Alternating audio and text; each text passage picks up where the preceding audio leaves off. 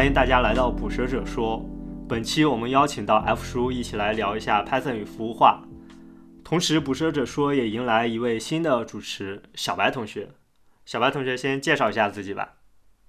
呃哈喽，大家好，我是捕蛇者说的新人编辑小白。我的常用 ID 是 Ryoma R Y O M A，这个是取自《网球王子》里月前龙马的英文名。那按照常理来说，我是去年毕业，到现在工作刚刚满一年。目前我是在自己大学导师成立的公司工作，啊，公司是做车联网套件开发的，我负责的是软件部分，主要的开发语言是 Python 和 JavaScript，啊，使用的框架是 Django 和 Vue。OK，欢迎小白，啊，以及我们今天邀请到的嘉宾 F 叔，对，可以先自我介绍一下。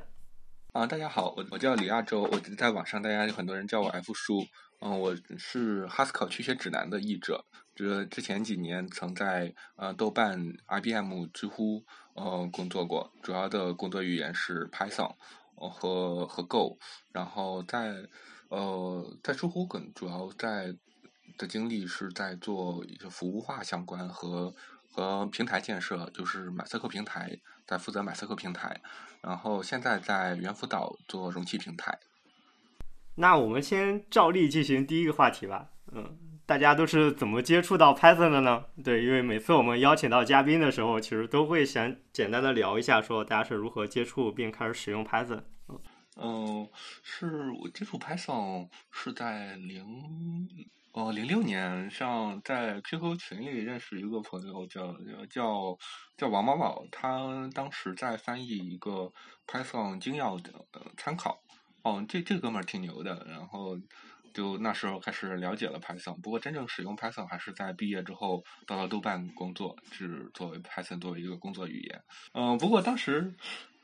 对那个哥们儿他是专门研究 Python 研究的，嗯，挺蛮厉害的。但不过当时我跟他说他玩 Python，然后我跟着呃看了一会儿，然后我去我去学 Ruby 了。哦，所以所以我我呃所以当时我自己去学的还是。往后呃，这只是了解了 Python，后面就去学 Ruby 了。但是工作的时候，Ruby 找不到工作嘛，就去了用了 Python。OK，零零六年你已经上大学了吗？啊，没有，那时候上高一。哦，高一就已经开始接触编程了。嗯。OK，小白你呢？你是怎么接触了解到 Python 的呢？我最早的时候其实我是学 PHP 的。然后就是做做网站嘛，然后 PHP 嘛，那个时候你懂的，就是怎么说太复杂了，因为你各种调用，它那个箭头那种实在是就是习惯不了。然后后边就 后边就学长学长就说，你要是喜欢简单一点的，你就去学学 Python。然后一六年一六年那时候就刚开始接触，然后一六年自己学了一点儿，一七年的时候我们导师这个项目开始做。他就让我选语言，然后给我的选择是 Python 和 Java。我看了一下 Java，我是我是感觉我自己接受不了，然后就就就又选了 Python，就一直用到现在。对，嗯，相比于 Java，好像 Python 是不是确实对新人上手来说应该会轻松一些？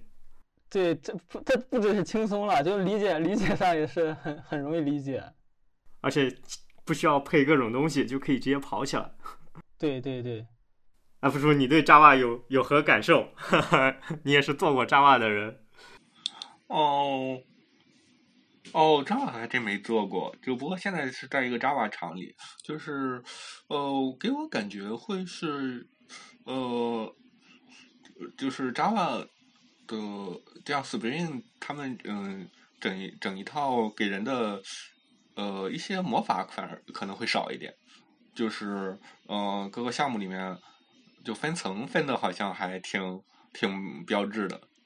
就比如说最下层我有个数据层，然后中间有个 service 层，再上层一个接口层。好像有经验没经验的人好像都会照着这个样子来来写，而且命名好像还挺规范的。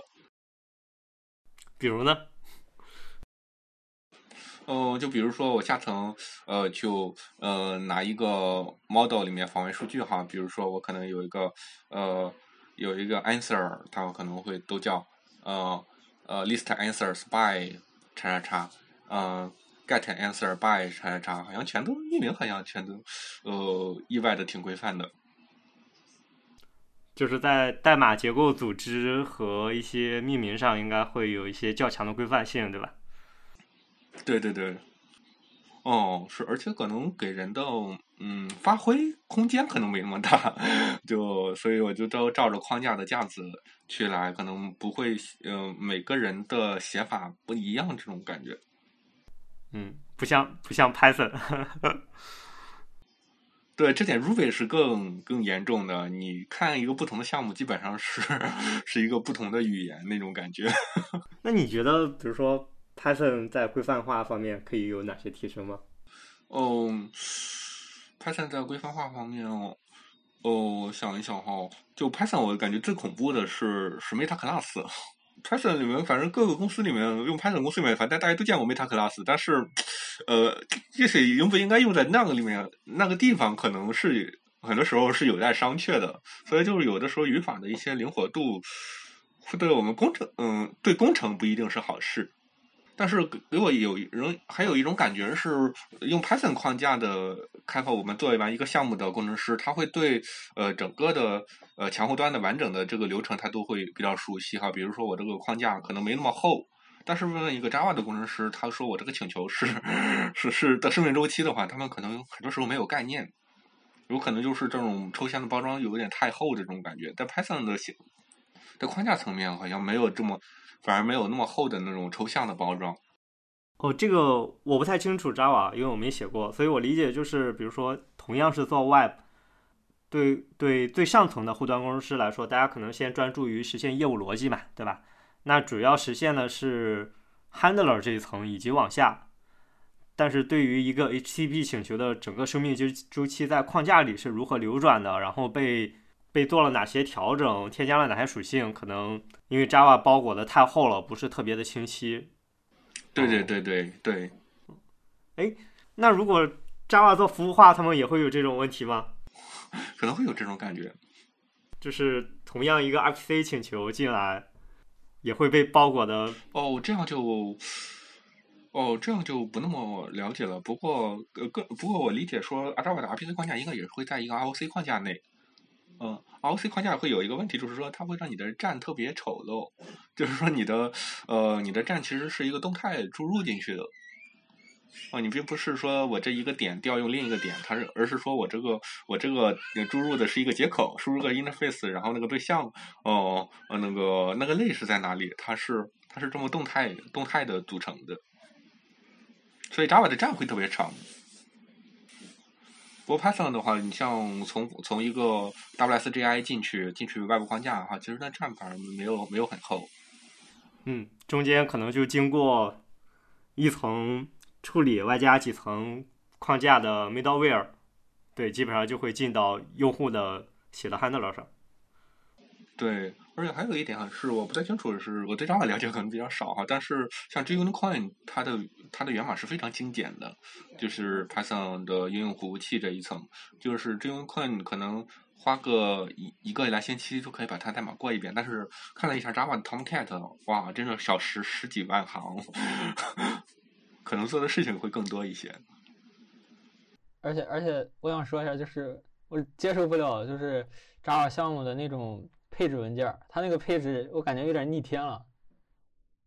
哦哦，像新版的 Java 的话，可能如果是就过去插 mail 会会比较逆天。不过最近好像用了注解之后，很多很多那个呃配置可以干掉了。好像用了注解的代码还是挺蛮清爽的。但是呃注解它跟 decorator 不一样，注解它比 decorator 难写很多很多，好像得有很专家的人才会写写注解。所以说还是不是那么实用，对新手而言。对对对，新手的话可能很难去写好一个注解，因为 Python 的 decorator 说是直接在一对一个函数来附加行为哈，嗯，就是但是注解呢，它真的是这是一个标记，然后你要在启动的时候 scan 你的呃你的 Java 的类，然后通过反射呢找出来哪些类打的这个注解，哪个方法打的这个注解，然后再再通过反射呢修改那个方法，对这个方法增加行为。但是我可能理解不对，没事，我们可以之后出刊物之类的。好，那我们今天聊一下今天主题吧，因为我们邀请到 F 叔，还是想聊一下和孵化相关的一些话题。F 叔之前在知乎，对吧？相当于也是推动了很多孵化的事情，所以想先来聊一下到底什么是孵化，因为其实感觉不同的人。不同公司背景的人，大家在聊服务化的时候，在聊服务化方案的时候，好像也是千差万别的。嗯，理解是的。其实像呃，现在反正四处都能见到“微服务”这个名词。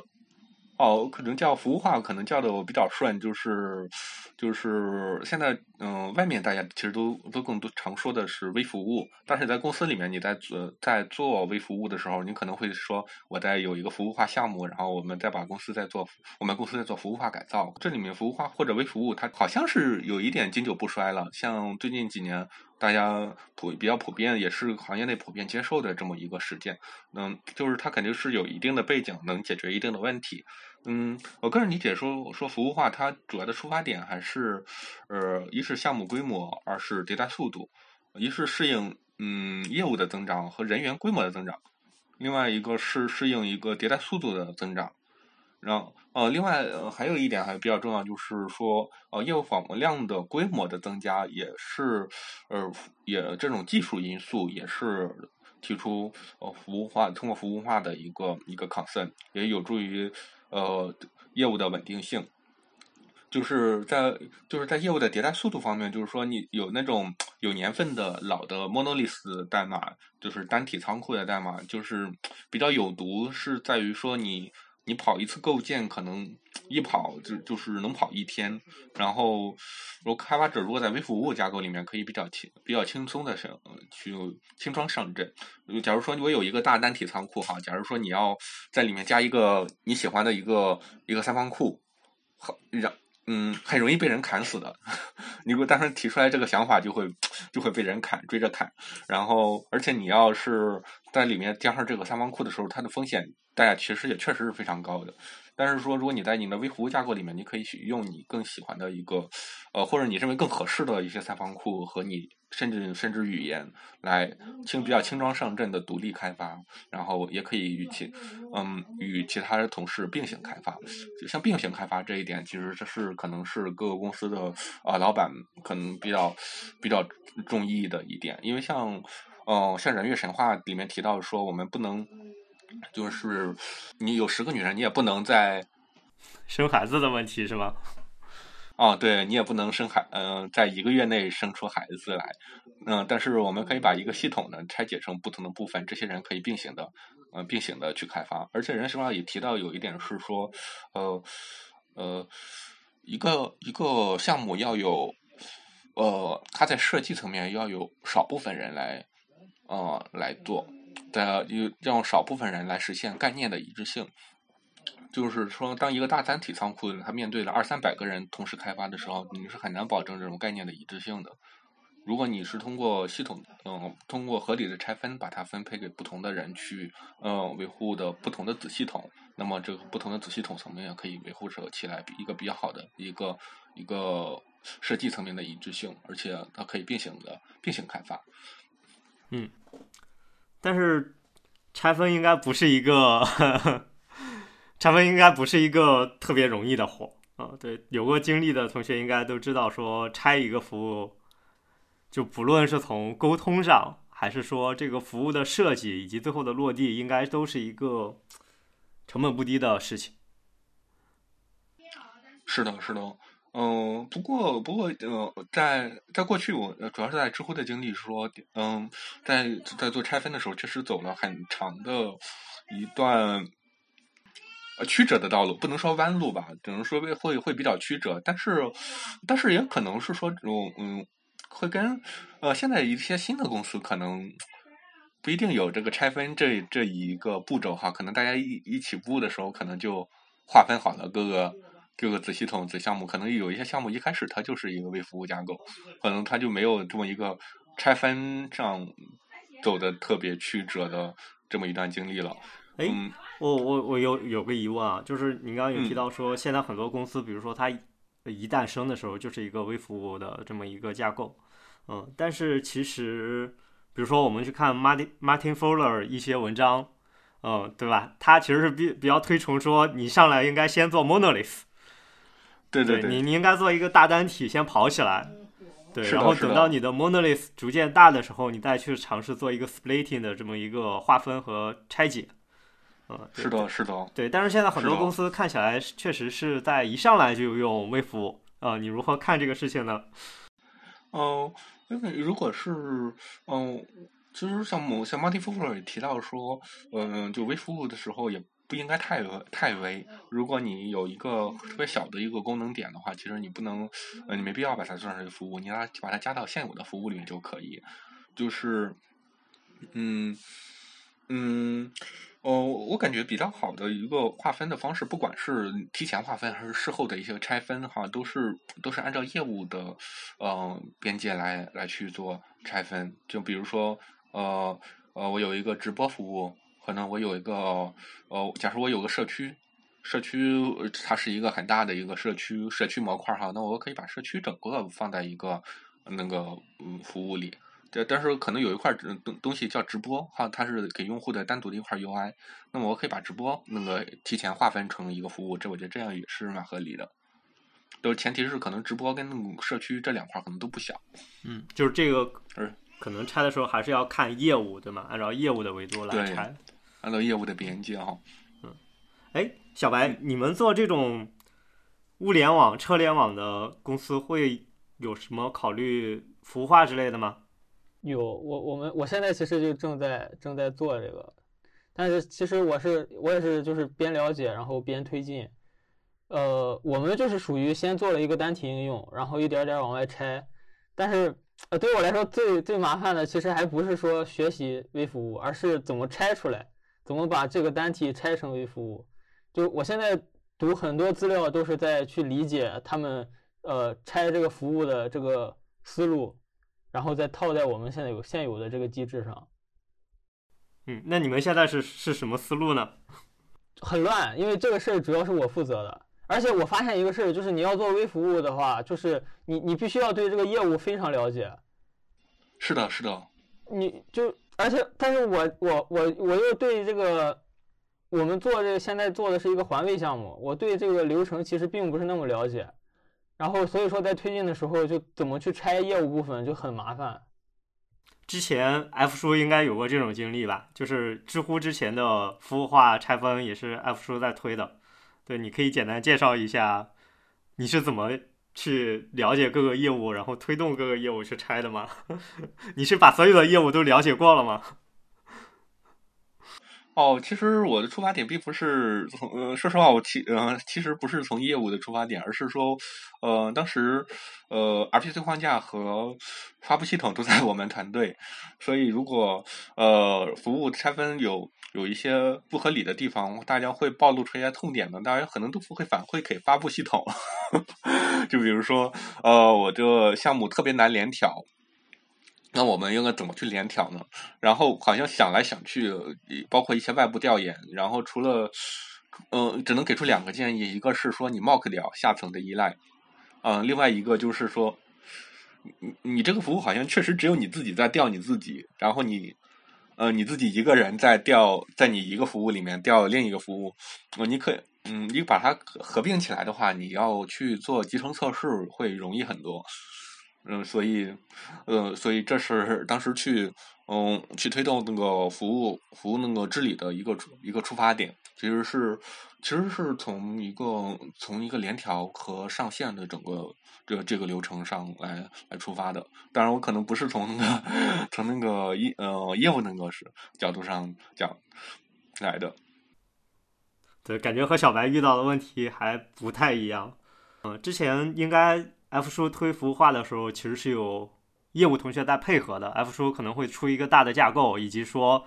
提供技术方案，比如说如何做测试，嗯，对，如何做开发，如何做部署，然后如何做集成这些呃基础化、平台化的方案，对，然后由各个业务自己来根据这个呃架构划分也好，然后现有的工具也好，然后去把自己的代码去迁过去。我觉得你也可以考虑一下小白，对，就是你你你给他提供好足够的工具，然后你们一起把公司的整个服务的架构捋清楚了之后，让大家各自去拆自己的业务。嗯，不然的话，你就要相当于是了解全公司的所有的业务，你才能知道要要怎么做。对对对，现在确实也是有这个思路。其实当时我说是在在推动一些服务化的事情，其实更多其实是业务同学自自身，嗯，自身去呃，大家一起在思考，我们去怎么去让我的业务更稳定，然后更嗯性能更好，然后来然后来发布能更平测试能整个流程可以更平滑。然后因为我们去我们团队比较关心的点是，呃，发布的过程足够平滑，而且发布的过程嗯足够可靠。就是然后，呃，顺便你你去有一些业务的性能问题，嗯，我嗯我们可可能会跟业务同学一起看一下，就是呃，不过总的来说，发布的可靠性跟那个稳定性，这是这是最关心的一个点。但是因为我们服务划分，呃，早期的服务划分，嗯。嗯，是会有一个分层的一个架构，大家会比较了解 MVC 这个架构。但是说 MVC 如果在做，呃，如果你把 MVC 整个拆成三层服务的话，你会发现你的上线过程，你的日常接一个 feature 的一个过程会变成，我先改我的数据服务，然后我再改我的 controller 服务，然后我再改我的 view 服务，然后你会发现你，你你没有办法写自动化测试，呃，这是一点。另外一点是说。你，嗯，你每一步如果出了错误，你怎么去，嗯，你怎么去快速的恢复它？然后你这三层是紧密耦合的，你是没有办法去，假如说，呃，去回滚某一个服务的，然后。另外一点就是平时开发，嗯，原先我可能在我一个人在电脑上，我写一个单呃集成测试，我就可以完成我的测试了。但是说我拆分了成了三层之后，我必须得在某一个想办法去跟人联调，这个联调的过程是非常痛苦的。尤其是说，如果你这三层服务是还有三个人的话，可能平时我可能嗯可能一个人。可能花两天可以做完的事情，但是我我三个人哈，我可能要排期排到，呃，选首先要选一个排期，然后有一个人开发完了，他要等着到那个排期的联调的日子，然后再去联调，然后再去测试，然后然后测试出了问题呢，然后再去再三个人这肯定都 lock 印印在这这个地方了，所以这个地方其实是呃嗯。其实非常非常非常疼痛的，就是说，呃呃，写代码中，大家其实写代码其实并不是最占用大家时间的，最占用大家时间的其实往往是沟通和协调。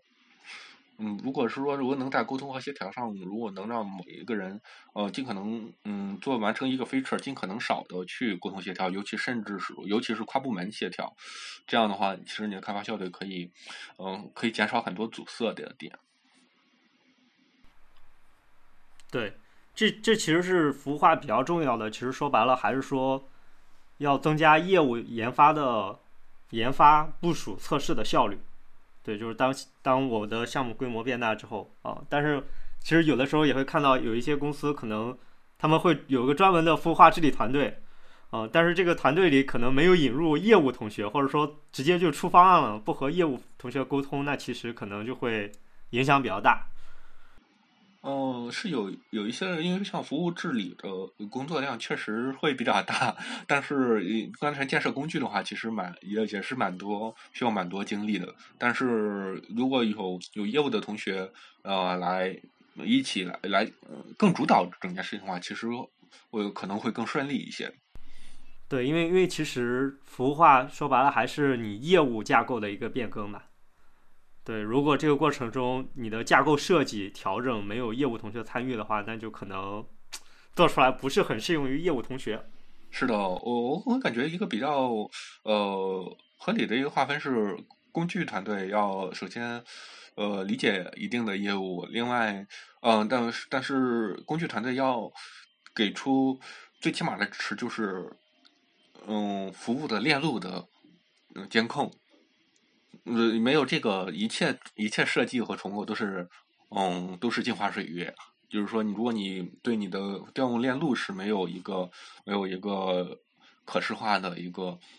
一个了解的话，呃，你是不知你是没有办法去去那个，呃，业务层也是没有办法去做重构的。呃，另外另外，我感觉是业务层要，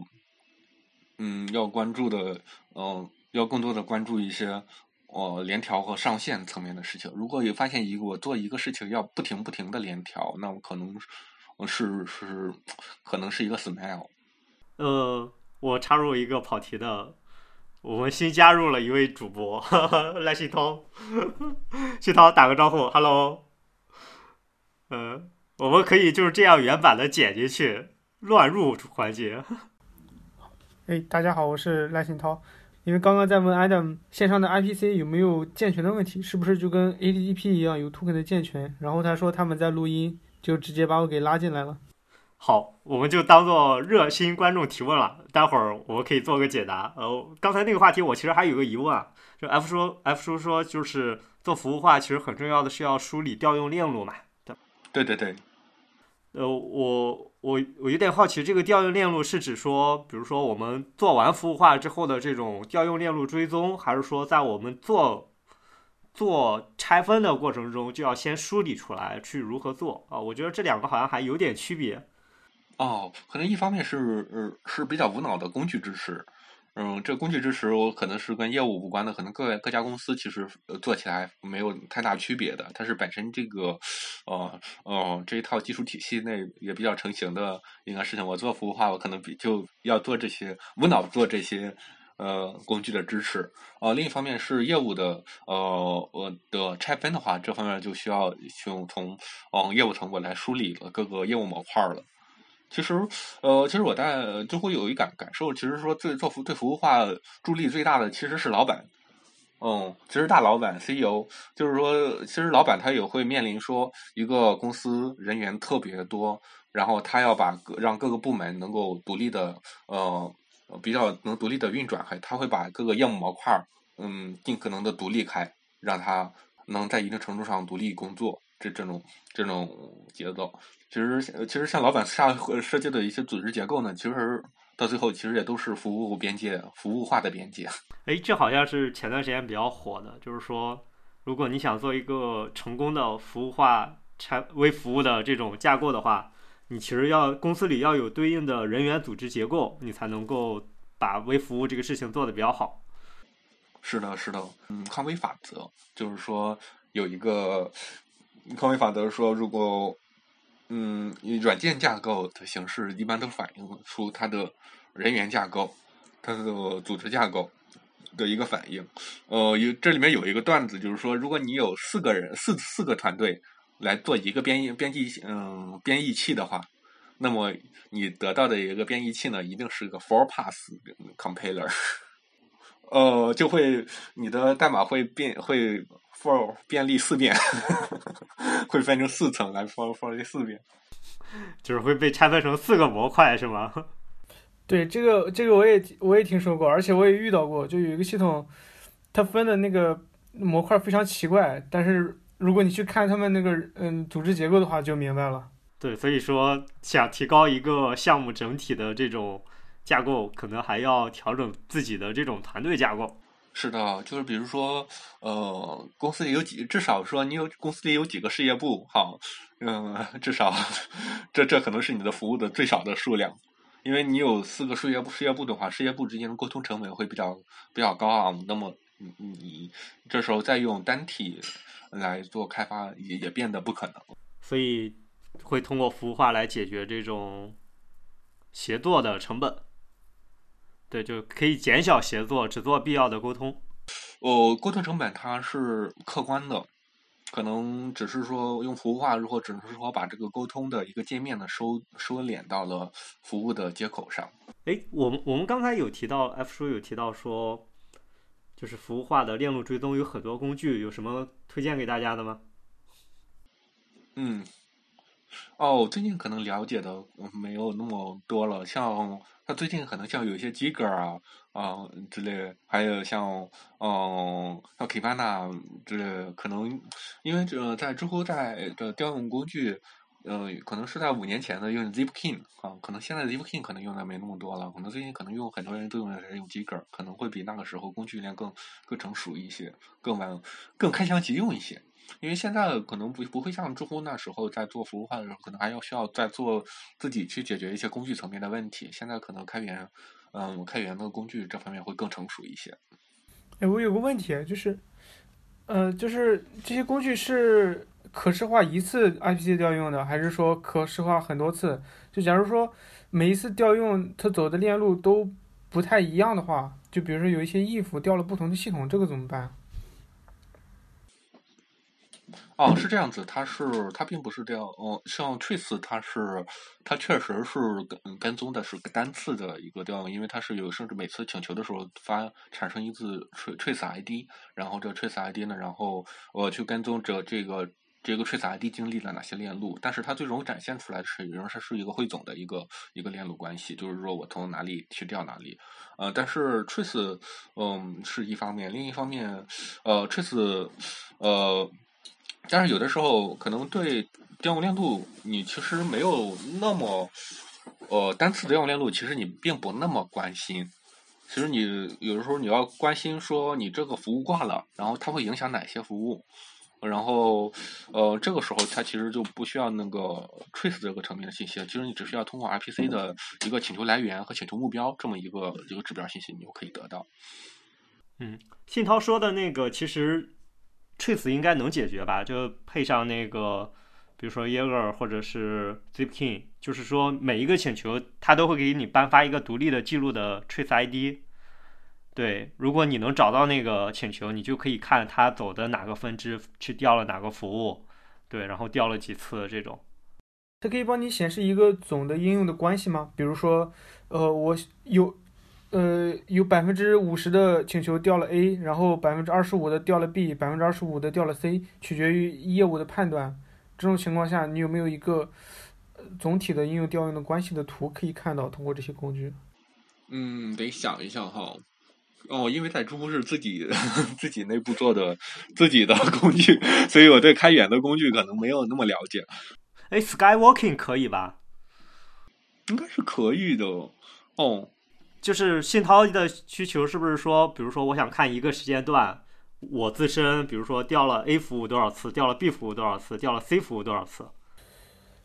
对，因为有一个情况是，他比如说只有百分之十的流量掉了掉了一个 D，但是那个 D 挂了，可能对我没什么影响，我就会认为这样。嗯。可能会会有这种，就是比如说，呃，因为你只关心的是你自己的对外的调用哈，其实这方面你不需要呃 trace 这么重的一个一套机制，你只需要通过从从 RPC 客户端里有一定的有一定的买点，就比如说我调用了 A，调用了 B，这是然后我记一个 metric，然后增加一个计数，然后我调用失败的时候增加一个一个错误计数，增加一，然后这样的话你能你通过这个呃通过普罗米修斯，然后你可以聚合出来我这个我我自己这个服务调用了。N 个服务里面有哪一些是成功的，哪一些失败的？一对对外的 QPS 是多少？嗯，这一边部分可以用 Matrix 来解决。像像这种可呃就服务的可见性，就两个，像其实这是两个工具，一个是 Trace，一个是 Matrix，一个还有一个就是 Log，Log 就比较呃比较呃比较好理解。嗯，就其实就是说有很多时候 Trace，嗯。会发现说，哦，在过去的我们的经验和在外面交流是说，发现 Trace 在后面的的嗯，到后到技术技科技树点到后期之后，Trace 的用处，嗯，没有没有那么大了，会变得没那么大，就是因为说我们通过 Trace 我可以看出来一个 for 用我的应用程序里面 for 循环，然后打了一些。呃，很慢的 circle，然后比如说我一一个请求请求了二百次数据库这一种事情，我可以通过 trace 来发现这种事情、这种问题、这种很这种性能问题。嗯，trace 是非常有利有利的工具。嗯，像但是说呃，大家发现了了 trace 之后，大家可能会。一看，哎呀，我操！现在的情况怎么这么糟糕？然后有一这么多、这么多很很 low 级的性能问题，这么傻的 for 循环，然后可能一波一波人们全都优化完了，然后等等人们做完这波优化之后，反而嗯，会看 trace 看的会相对少一些。嗯，等那时候人们更关心的可能还是那个 metric 层面的，说我的服务调用了 A，调用了 B，呃，然后失败了，然后我关心的我自己的服务，而且我对我的 metrics 有报警。当当然，我发现我自己的服务挂掉的时候，我会看我的服务对外调用的那些有哪些失败的那些指标，然后我可以看出来，我可以定位出来我的呃我的 root cause 在哪里。OK，所所以我们说 case 的说 trace 的时候，大部分都说的是一次调用的 trace。对，因为 trace，嗯、在嗯、我不太像现，我估计不太清楚现在的 trace 在实践哈，在之后的 trace 是是采样的，就是说我可以通过呃，所以它的定位是说去发现那个 for 循环里面打了很多 RPC 或打了很多 circuit 这样的一些呃性能问题的优化上面。嗯，所以也可以看到说很多 trace 的功能，它是在它是一些以 APM 功能的形式来来体现的，像开源的一些软件，像 Kibana 它有个 APM，其实那个就是一个 trace 工具。哎，那这样像 cache 跟数据库之类的东西都要支持 trace。对对，是的，所以它其实对，嗯、嗯，所以 trace 其实就很难做，就是这一点我要，所以我要把我的所有的所有的那个使用的公司里使用的标准库全都打上一套，嗯，打上 trace，这点其实其实很难做的。嗯，这点好处是知乎可能做的比较早，好像那个做 trace 那位同学，他把所有的知乎用的所有的标准库全都打了一波、呃、Python 的优势，就打又打了一波 monkey patch。对 Python 可以这么做，可以 import hook 或者是 monkey patch，但是其他语言可能就要去改源代码，然后打 patch。对，Go 可能会比较难做，Java 可能还还真能做，它有字节码编辑，好像可以在呃，我可以在外部强行的 patch 它。Go 可能是比较难做的。对，就相当于 trace，应该 matrix 也是，就是 trace 和 matrix 都会要求你对你自身现有的所有的这种和外部的接口，比如说 Redis 呀、数据库呀，然后全部都要去自己封装一个库，然后去采集这个数据。哎，你们你们做的那个 trace 是把 trace 的数据发到一个 server，还是说 server 过来采集？哦，这块我我其实没有那么了解的，这是我们与是嗯、呃、是另外一个同事做的，嗯，不过我印象中好像是会发在卡夫卡里，会把 trace 的信息，后来好像有改动，嗯，我们我们比较古老，我们是，我们是基于 log log 的，就是所有的应用直观打自己 log，然后再收集起来，根据 log 里面的 trace。对这个其实没没有问任何问题，这其实其实其实还好的，就是说日志染色嘛。对这个实施成本相对会低一点，因为我可能不需要去把每个全都打上，我只要把我的日志给 cover 住，然后我就可以把那个收集起来我的呃 trace 信息，而且我的日志呢，其实也可以也可以反映到，呃，我可以通过日志的配置呢，然后让我的三方库也按照我的我的这个 trace 带 trace 的日志来打出来，而且感觉也不需要引入额外的组件，像卡夫卡呀这种，嗯。是的，你就是实现一个 logger 就可以了，然后第三方库用 log 的时候都会走你的这个 logger。对，这样还有一个好处就是，你有你有一个 trace 请求，你可以把所有相关的 log 都 grab 出来，所有机器上的。对，这一点非常好的，非常好的。对，我觉得我觉得发到卡夫卡这种方案也是可以把 trace 的信息打在 log 里面的。对，应该我我不太清楚现在的 trace 方案是嗯应该。呃，像过去知乎是是一个采样的方案，所以因为它定位只是用来做性能分析，所以它采样是可以接受的。不知不过现在不知道有没有，呃，是不是社区里的工具是不是都能做到哦、呃、全量分析？我听下全量分析会更 promising 一些。啊、呃，对，但是我我们公司也是自研的嘛，我就随便看了一些开源的，我看到他们基本上也是提供了。一些采样的函数支持之类的，就怎么随机，怎么采样，你可以采特定的 RPC 请求。对，全量的感觉应该是不是一个技术问题，是一个钱的问题。对 对对，对，但是你 metrics 指标是可以是是可以全量的，因为指标的代价是特别低的。嗯。所以像前面说的，我说我哪百分之二十请求达到 A 服务，还百分之三十请求达到 B 服务，听起来这就 Matrix 可能是一个更合适的一个工具。但是这 Matrix 只有说我 A 和 B，但是它没有一个全链路，它它没有一个全链路的这么一个信信息。对，知乎是基于 Matrix 做了一个全链路分析的工具，对吧？嗯，对，知乎的是，因为你只有 A 和 B 嘛，然后然后 B 它知道 B 和 C，然后理论上你可以在外部呢再做一下索引，然后把 A、B、C 这样去去串起来，串起来 A 调用 B 调了百分之多少，B 调了 C 调了百分之多少，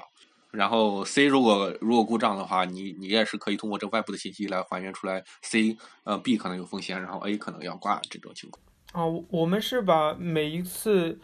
RPC 调用都标一个序号，比如说 A 掉了 B，那就是一；B 掉了 C，那就是一点一；B 掉了 D 就是一点二。对，然后再通过线下的分析，把所有的 trace，就比如说百分之多少掉了几，就通过分析 trace 来搞了一个全链路的这个东数据。对，应应该实验方案都都是类似的吧？就是在指标层面，就是做一个规范，就是能够反映出它的调用链来，然后再通过你的自己构建一个分析工具，然后把这个事情做可视化。是的，可视化也对，一般各个公司都会自己做一层。哦，其实我觉得知乎的服务化其实都是站在易超的肩膀上，就因为易超做了知乎的这种 trace、metrics 和和那个可视化这这样这一整整套东西，所以可以比较嗯比较轻松的能看到说服务化的一个调用关系。早期的时候，大家都做在服务化的时候，其实都是缺少规划的。其实很难说某一个公司在做服务化的时候会有一个架构师来来做个规划，因为架构师的知识也是有限的，他不可能理解所有的业务。更多是时候，服务你接他去做微服务的时候，会是一个野蛮生长的一个状态，就是嗯，可能有一个工程师，他会他会收到一个需求，然后他会他会建立起一个新的微服务出来，然后然后另一个公司又又建出一个微服务出来，所以会在很在早期的时候，你会很难。嗯，没有一个任何一个人能知道说说我们现在的整体的架构，因为它早期可能是没有这么一个，哦，它就是一个野蛮野蛮生长的出来一个状态。当当这个工具成熟了，或者说发现了一些发现了一些不合理的服务拆分，慢慢积累出来一个痛点之后，哦，大家可能会回过头来，然后去看整件事情，然后从从总体上来看这个事情。对我我我其实一直坚持的观点就是，服务的拆分一定要有自身的业务同学参与，他要知道说这个业务是在干嘛，然后他要做哪些事情，他要怎么拆。对这个事情很难说由服务治理团队能够直接来说，他来怎么拆。我觉得福利服务治理团队也许可以给一些拆分的原则呀、规范呀，这种最佳实践呀，但是说具体是要怎么拆。应该还是要由相关的业务同学来做决定，会好一些，因为，因为他对自身的这个开发成本是什么样子的，测试成本是什么样子的，调试成本是什么样子的，是最清楚的。是的，对，其实其实你会发现说，嗯，其实像安 d 姆有关心的，其实都是开发成本和调试成本哈。其实，而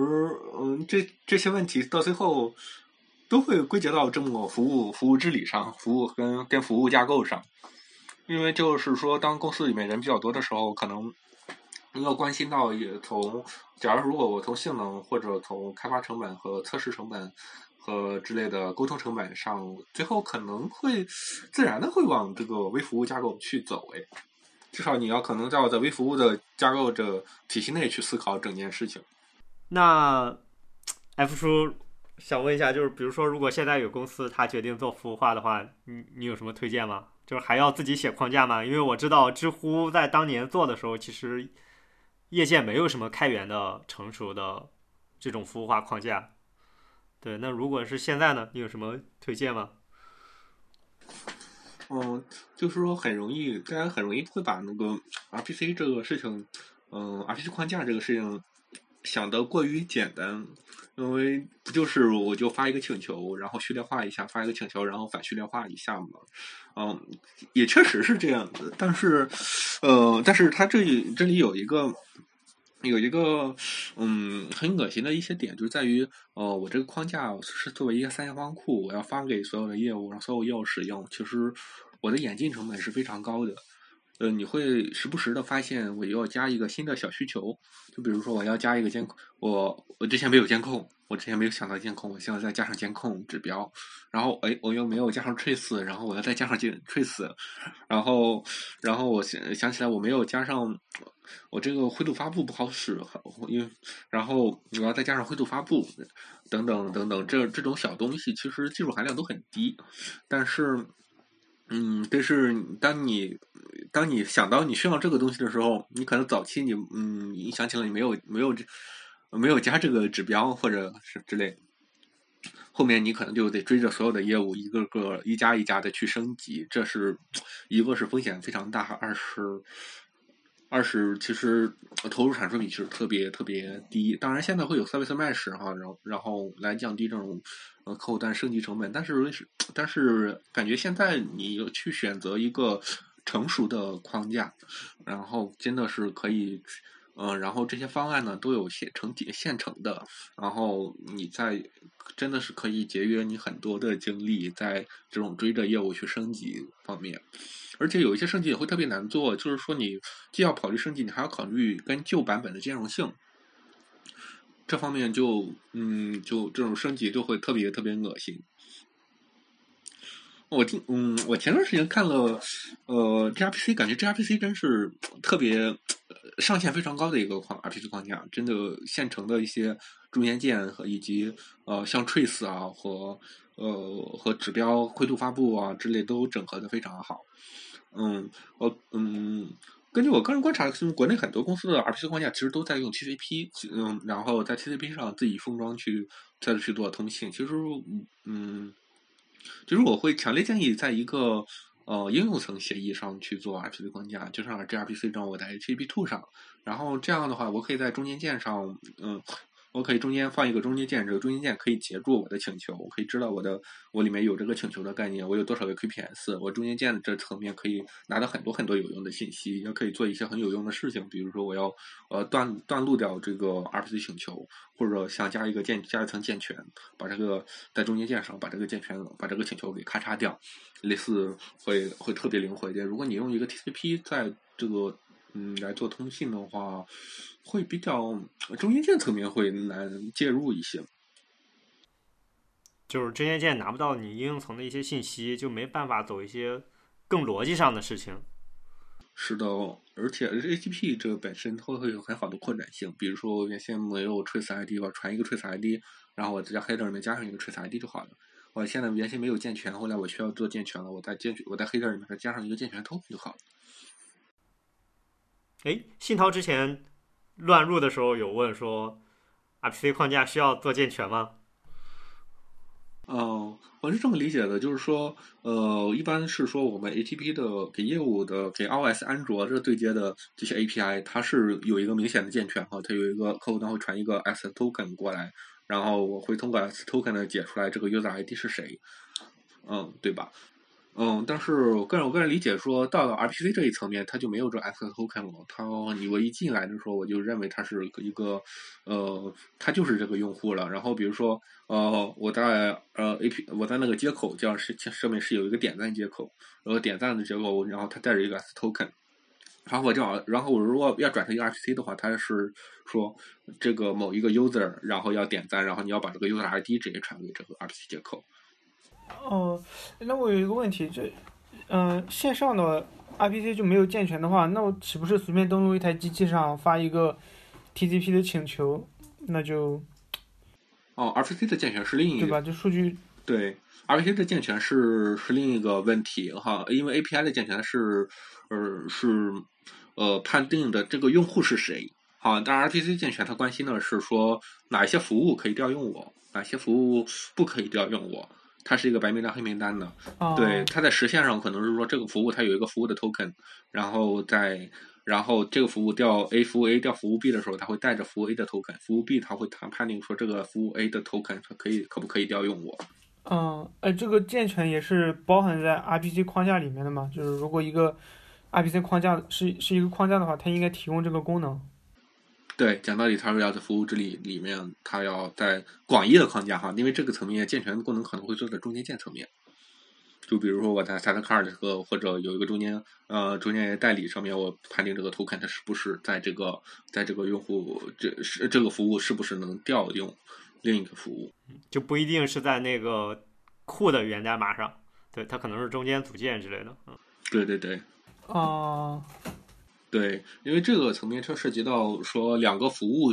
嗯的开发者他们之间的呃沟通了。就比如说我要 A，我要调 B 哈，那我要 A，我要找 B 的维护者说我想我想调你，然后呃 B 说好，你要调我多少 QPS，然后 A 说不高，我就调你十 QPS，好，B B 就说好，我给你加个买卖单，设一个上设一个 QPS 上限是一百。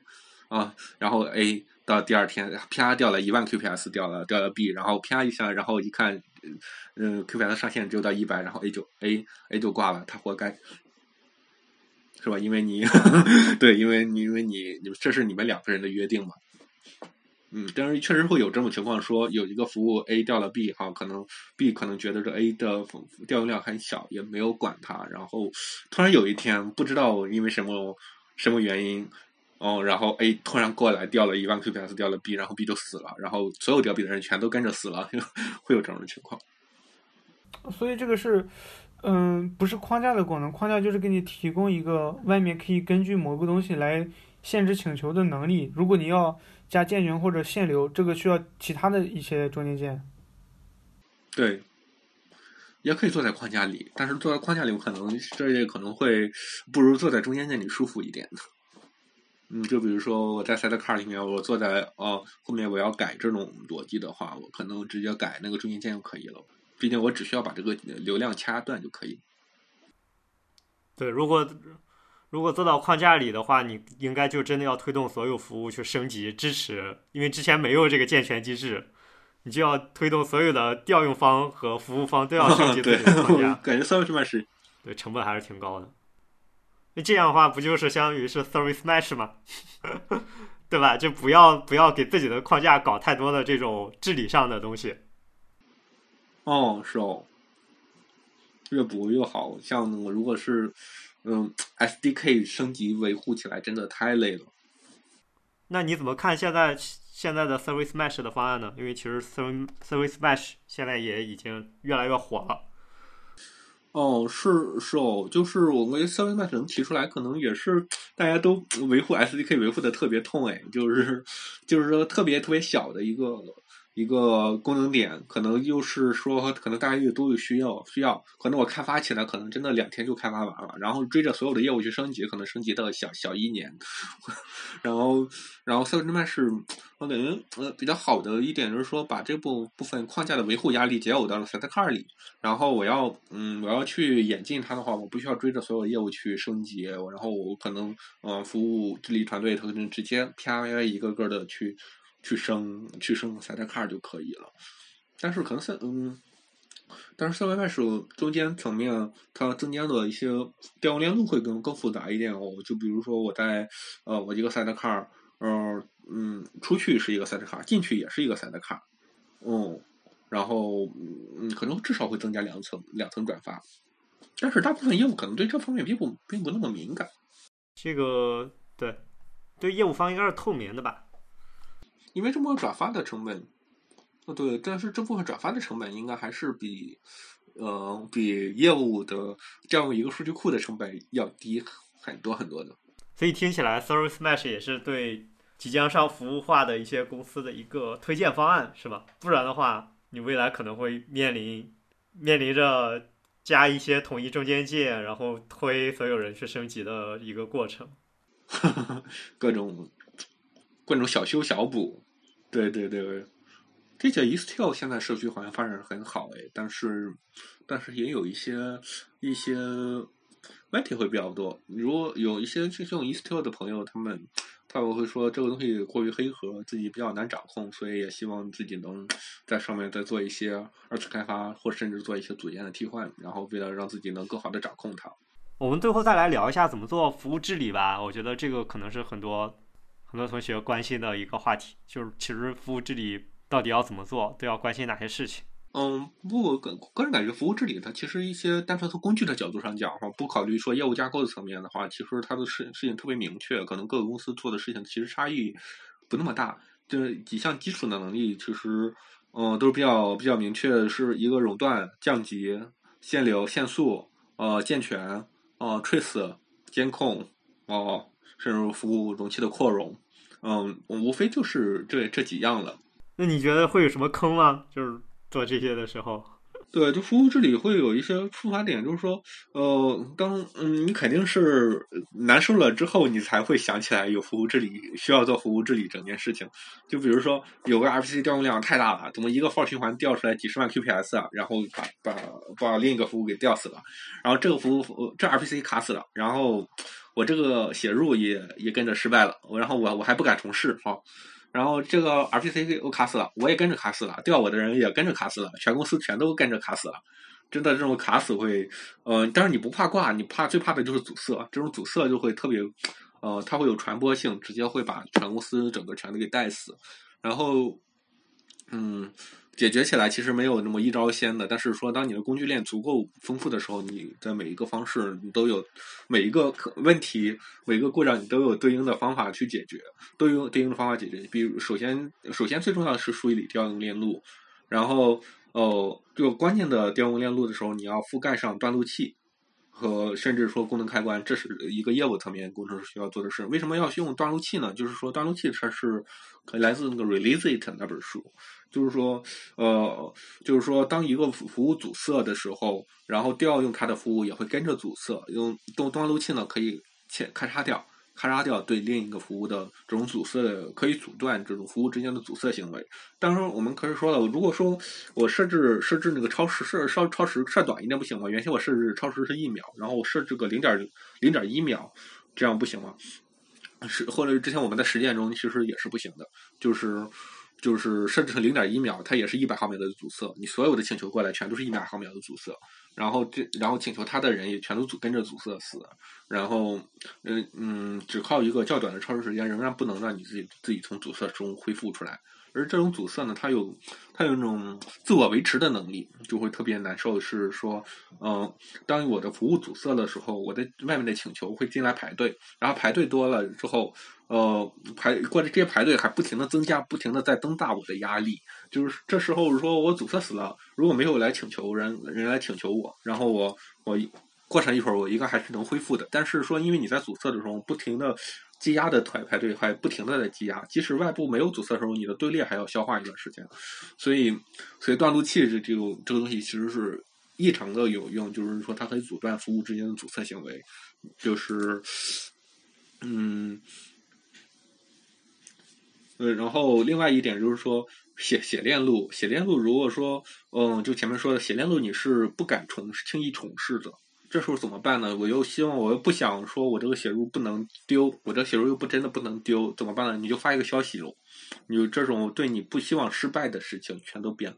的写入操作，全都转化成消息，因为消息它有，呃，它有密等性，它有一个不停的重试的这么，它有不停重试的这么一个机制。如果你这这个你的消息队列完，应该可以支持你。如果你没有在执行成功之前，它不停的重试，当然你也可以试着一个最大的重试时间。对，所以就是 RPC 它呃，你要假定说所有的 RPC 的调用都是不可靠的，呃，这个事实很残酷，但确实是这样子。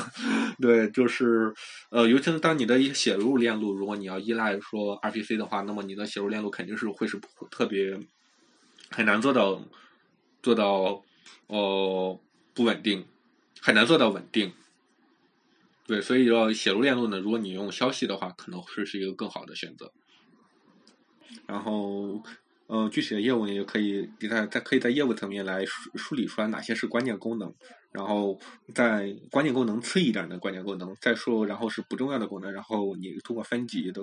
然后然后当你出现故障的时候，你可以去通过功能开关去把不那么重要的功能去关掉，然后为你的关键功能来腾出腾出更多的可呃可用资源。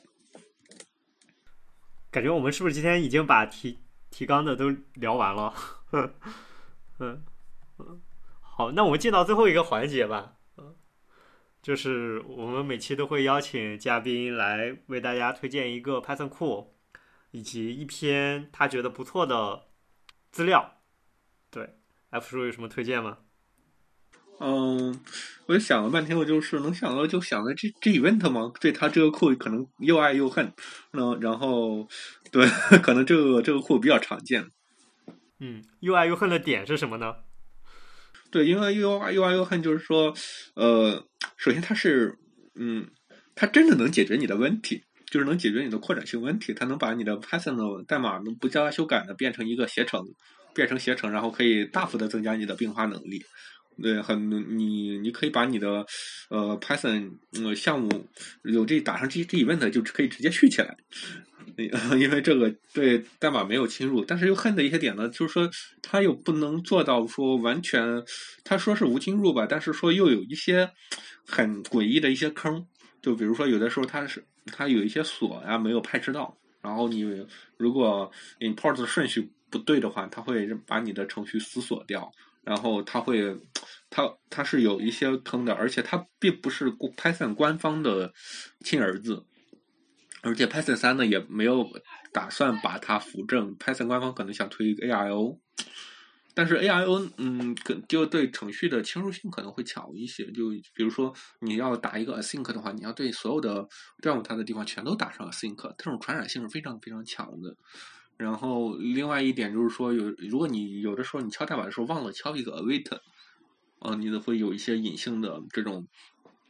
这种 bug 的行为。然后也有一些呃，也有一些嗯，搞编程语言的专家，他们他们会很很鄙视 async await，是因为说它呃，它本质上是它会把它定义成一个函数染色的一个问题。就是说我到凡是 async 的函数呢，它都是。调用 async 地方全都要打上 async，然后它会对对代码有非常非常多的侵入，而比较像 Go 那种，嗯，那种，嗯，默认的所有的代码都我都是携程，这样的话，你的逻辑性反而会会更一致一点。然后像 Python。那这这 event 吧，倒是其实是能做到这一点，就是说我可以不侵入代码的，然后把我从同步代码变成异步代码。但是呢，它又真的留了很多坑，而且它也可能大概率呢不会被 Python 官方所扶正。嗯，因为它是对 Python 底层实现侵入性会会比较大，但是又确实能解决问题。对，你要如果有一个 Python 项目的话，你可能会忍不住会打上一个这一 event。呃，也对，当然我也可以去用 ARO 去整个重构它，但是你可能重构了一半，你可能还会会忍不住会会打下去那个 Monkey Patch 的手。对，就是然后你就可以正常的写写你正常的代码了，是吗？对，对，而且呃，而且那个 G event 有个好处就是第三方的库如果没有 Async IO 的版本，你可以用 G G event 对吧？但是如果你用 Async IO 的话，你只能去重写一下它，考虑。对，而且我觉得 AIO 对对整个生态的要求太高了，你要保证你所有的以及你未来引入的组件都是 AIO 的，才能持续保持你的这个。是的，是的。对，所以呢，这种 AIO 它是它是这种传染性特别特别强。对，这时候你会，我也不是怀疑自己，我为什么我同样重写一遍，为什么不直接用 Go 呢？嗯，好，推荐推荐一本书的话，就是嗯，data 呃，designing data intensive applications，就是数据密集型应用程序设计。哦，这本书真的特别好，就是说一些分布式系统的一些呃一些基础的概念，在这本书里讲的特别特别特别清晰，而且也没有任何呃这种分布式系统的这些一些理论知识，其实有。有一些，嗯，有很多书就就是讲的很容易过分的学术，就是不那么，呃，工程呃，就是比较少。你会发现，因为就有一些有一些分布式系统的一些技术，其实在工程上是完全没有落地的。就是甚至说，甚至说亚马逊的 Dynamo 这种，也是也是很坑的一套架构。就像这本书里，它能告诉你说哪一些东西是真真正的在工程中是怎么实践的，以及它有非常详细的。参考资料，它每一章节都有非常详细的一些呃参考文献，有很多论文都很值得一看。OK，这本书也确实特别好，我们应该在上一期节目的时候也推荐过一次，对，感觉可以再向听众们再强力推荐一下，嗯，强烈安利，嗯。是强力推荐。对，那那可以，你们可以再再找一位呃嘉宾，然后让呃他再推荐一次，这样是重要的事情可以说三遍。可以的，可以的。嗯，小白，你有什么推荐吗？推荐一个库或者是资料？嗯，我我我就我就没有了吧，因为我现在说实话，对也不是很深入，而且我现在用的库都是比较常见的库。也可以推荐啊，常见的往往就是很好用的呀。那我我如果是硬让我推荐的话，我推荐张狗。嗯，原因呢？原因就是，呃，其实我觉得很多人都说张狗很大，就是它比较重，但是我但是我我相反的，我却觉得张狗，呃，它大有大的原因，就是它把很多东西都给你集成好了，但是又给你修改它的权利。你这样的话，就哪怕你这个功能是你不想用的，那你直接把它给 mute 掉就好了。你可以就是把自己要用的东西添进来就 OK 了。对，我我还挺喜欢 Django 的，因为我觉得它可以让你在项目启动的时候省掉很多不必要的精力。呃，对你你就只需要那个 start project 就 OK 了。新涛，你呢有什么推荐吗？啊。我给大家推荐一个库吧，叫 Q，就是很有意思的一个库。就我给我给你们举个例子，就是比如说你写了一行代码叫 file 点 write，然后括号里面是 request 点 get 一个东西点 JSON，就是你把那个 URL 取出来直接写到文件里面，然后你发现那个文件里面内容不对，你如果 debug 的话，你会怎么做呢？就是你只能把那个 request 点 get 移到上一行，然后加一个临时变量，把这个临时变量 print 出来，对吧？然后如果有 q 这个库的话，你只要写几个字符 import q，然后在那个 request 前面加一个 q 斜杠，就是说你不用生成临临时变量，你只需要这么几个字符，这个 request 的内容就会打出来，因为它是实现了一个那个除号的那个，就相当于把那个除号重载了。嗯，它重载的做的事情就是把后面这个变量打印出来，然后再返回。所以它不会侵入你原来的代码，就比较有意思。三百行代码。呃，我我没太理解，就是你你刚刚说打印调试的时候，呃，是怎么打印就可以？就是这这个这个这个我能理解，因为我经常遇到这种情况，就是有时候吧，我我的一些例子就是有时候你会直接 return 一个值，然后你并没有定义一个变量，就你直接把它给 return 了，但是你调试的时候呢，你又没办法去把这个值。就是给给给 print 出来。你要你要是想想调试的话，就像就像七涛说的，你就必须得定一个变量，然后你把它 print 出来。但是如果有这个 q 的话，它的意思就是你可以直接在前面加一个 q 斜杠，然后它就会帮你打印出来。是的，是的，这个东西我觉得有两个比较好玩的地方。第一个是它重载，它通过重载这个变量，它就可以直接去打印一些匿名的匿名的值。第二个是。它这个模块不是 from q import q 然后用这个 q，它是 import q 直接可以 at 这个 q，就是它里面做了一些 magic，